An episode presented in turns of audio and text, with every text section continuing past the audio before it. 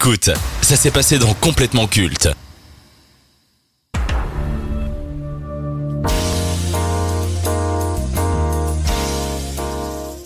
Après Gone Girl sorti en 2014, David Fincher ne sortira plus de films pendant 6 ans.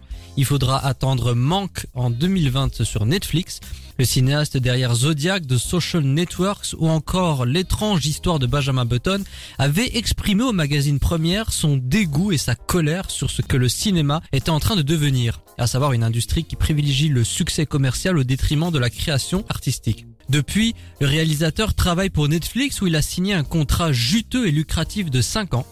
Parmi ses premiers projets, il a sorti une série considérée comme un bijou de mise en scène et qui surfait sur un thème très populaire, Mindhunter.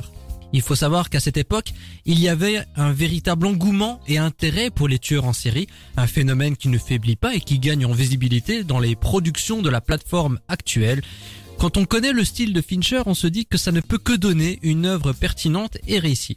Dans Mindhunter, on suit deux agents du FBI qui imaginent une enquête aux méthodes révolutionnaires. Ils se lancent dans une véritable odyssée pour obtenir des réponses en partant à la rencontre des plus grands serial killers des États-Unis.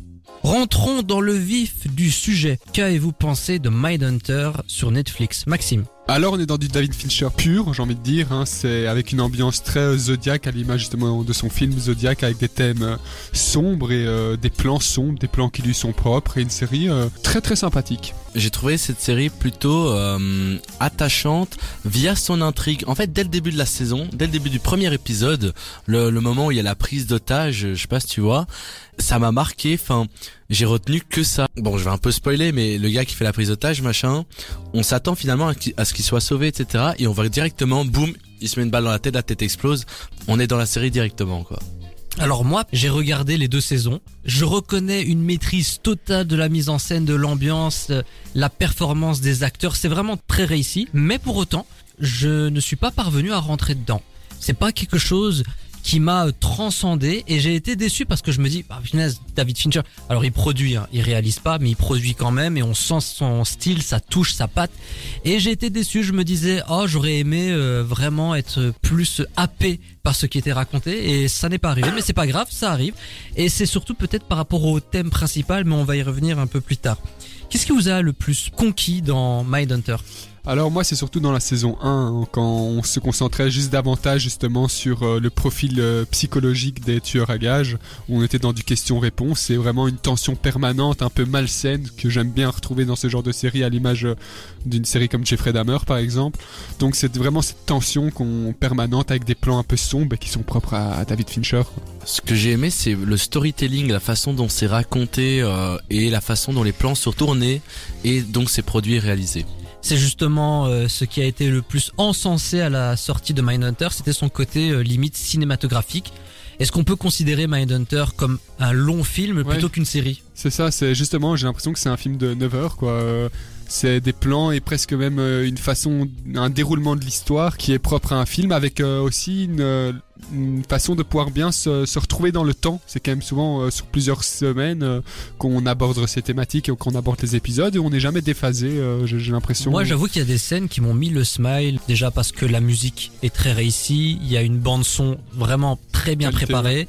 Il y a cette scène dans l'ascenseur avec les trois euh, protagonistes lorsqu'ils ont remporté gain de cause euh, auprès de leur employeur, auprès du FBI, et qu'ils esquissent au fur et à mesure un, petit, sourire, pour dire ouais on a réussi, c'est le premier pas de la réussite. J'avoue que ces scènes-là étaient très bien faites. En fait, euh, le fait que ce soit peut-être considéré comme un long film, ça peut faire préjudice, je trouve, à la série. Comme t'as dit, du mal à se mettre dedans. Et c'est peut-être cette lenteur finalement qui fait que t'as eu du mal à. Est-ce que c'est un défaut ça, la lenteur en soi? Dans Moi, oui. dans une série, oui, quand même, parce que c'est quand même déjà une série en plusieurs épisodes. Il faut quand même un certain rythme pour garder euh, l'attention des spectateurs. Surtout au premier épisode. Ouais. Est-ce que vous comprenez l'engouement et la fascination du grand public pour les tueurs en série? Pourquoi les programmes autour des psychopathes cartonnent autant? Curiosité malsaine? Ah, c'est vrai, c'est une bonne question. Ça, euh, je pense que c'est un peu de la curiosité malsaine et c'est le fait aussi qu'on est un peu dans une société où on aime tout ce qui buzz. Les tueurs en série, c'est des choses qui buzzent. C'est c'est une façon aussi, un déroulement qui Oui. est souvent amusant. Et, et euh, puis aussi pour nous faire sortir de notre quotidien, euh, on sait que la population est comme ça dans une norme et Ouais. les tueurs en série finalement ils sortent de la société et voir ce qu'ils font, réfléchir et surtout des scénarios improbables à mon avis. Oui, mais au vu de ce qui se passe dans l'actualité, dans notre société, est-ce que la violence ne devient pas la norme? Est-ce que euh, les films, les séries, les documentaires sur les serial killers ne sont pas en train de devenir euh, banals? Oui, mais le truc c'est que c'est des événements qui se passent loin de chez nous. Enfin même quand on regarde une série ou un film avec de la violence, ça se passe loin de chez nous donc on se sent pas finalement concerné C'est premier vrai. degré. C'est que quand ça nous arrive personnellement qu'on se sent concerné par ça. C'est vrai. D'ailleurs, Netflix, euh, en ce moment, je sais pas ce qui leur arrive, il n'y a que des documentaires et que des mini-séries sur des psychopathes, des tueurs en série. C'est plus Jeffrey Dahmer, ça. C'est vrai, ça, depuis la sortie Ouais, de Jeffrey vraiment, Dahmer. il y a eu un engouement autour des tueurs en série. Je pense que ça a vraiment marqué un tournant euh, pour Netflix en tout cas. Alors maintenant, je vais vous lire euh, les propos de David Fincher concernant la série. Je suis très fier des deux premières saisons, mais c'est une série particulièrement coûteuse et aux yeux de Netflix, nous n'avons pas attiré un public assez nombreux pour justifier un tel investissement. Je ne leur en veux pas, ils ont pris des risques pour lancer la série, ils m'ont donné les moyens de réaliser mon film rêvé Manque, et ils m'ont permis de m'aventurer sur de nouveaux chemins avec The Killer. C'est une chance de pouvoir travailler avec des gens capables d'audace. Le jour où nos envies ne seront plus les mêmes, il faudra être honnête pour se séparer. C'est avec ces mots que Fincher a officialisé la fin de Mindhunter. Malgré ses qualités indéniables et sa popularité, la série Netflix ne connaîtra pas de troisième saison. Et bien que les fans aient longtemps poussé pour que la plateforme renouvelle Mindhunter, il semblerait que l'audience ne soit pas suffisamment élevée par rapport à son budget. Est-ce une erreur de la part de Netflix de ne pas faire cette troisième saison? Au moins qu'il y ait une conclusion. C'est ça le gros problème, c'est qu'on reste en suspens en fait euh, sur cette fin.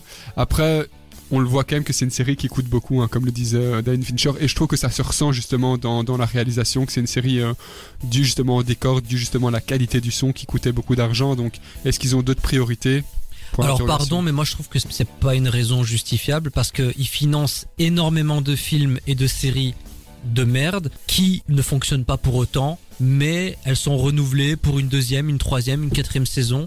Ils financent des films euh, vraiment, on se demande qu'est-ce que ça fout sur la plateforme. Mais ça, Netflix, ils ont l'habitude de balancer l'argent par les fenêtres et on en parlera dans le débat. Honnêtement, je vois pas ce que ça leur coûterait de donner un peu plus d'argent pour cette troisième saison. Au moins qu'on ait la conclusion. Il y a ce côté frustrant et énervant. Pourquoi pas en faire un film?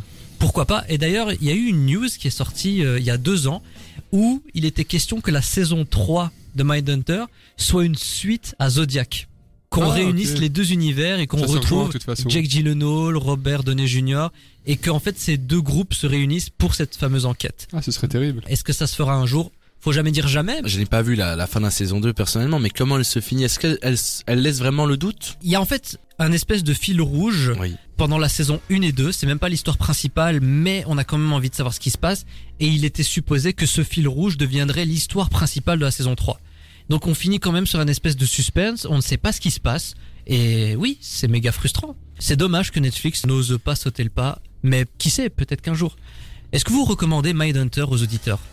Euh, bah, ça dépend leur style de série. Après, moi, Non, mais même de façon générale. Bah, de façon générale, moi, c'est une série pour laquelle j'ai pas spécialement d'affection, mais avec laquelle j'ai passé un bon moment. Donc, euh, si vous n'avez rien en ce moment, c'est sympa et c'est divertissant. Et faut pas Ouais. trop trop réfléchir non plus. Après, si c'est sympa, c'est un gros mot parce que Ouais, c'est quand bon, même un on peu gore. Mais si on veut un peu euh, réfléchir et, et- et se divertir et, et pas paraître bête devant son écran, je recommande.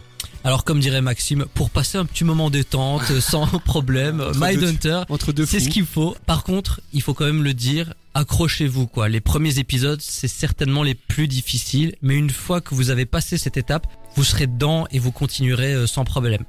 Mindhunter, deux saisons disponibles sur Netflix, une série créée par David Fincher et qui a réalisé d'ailleurs quelques épisodes sur la première et deuxième saison.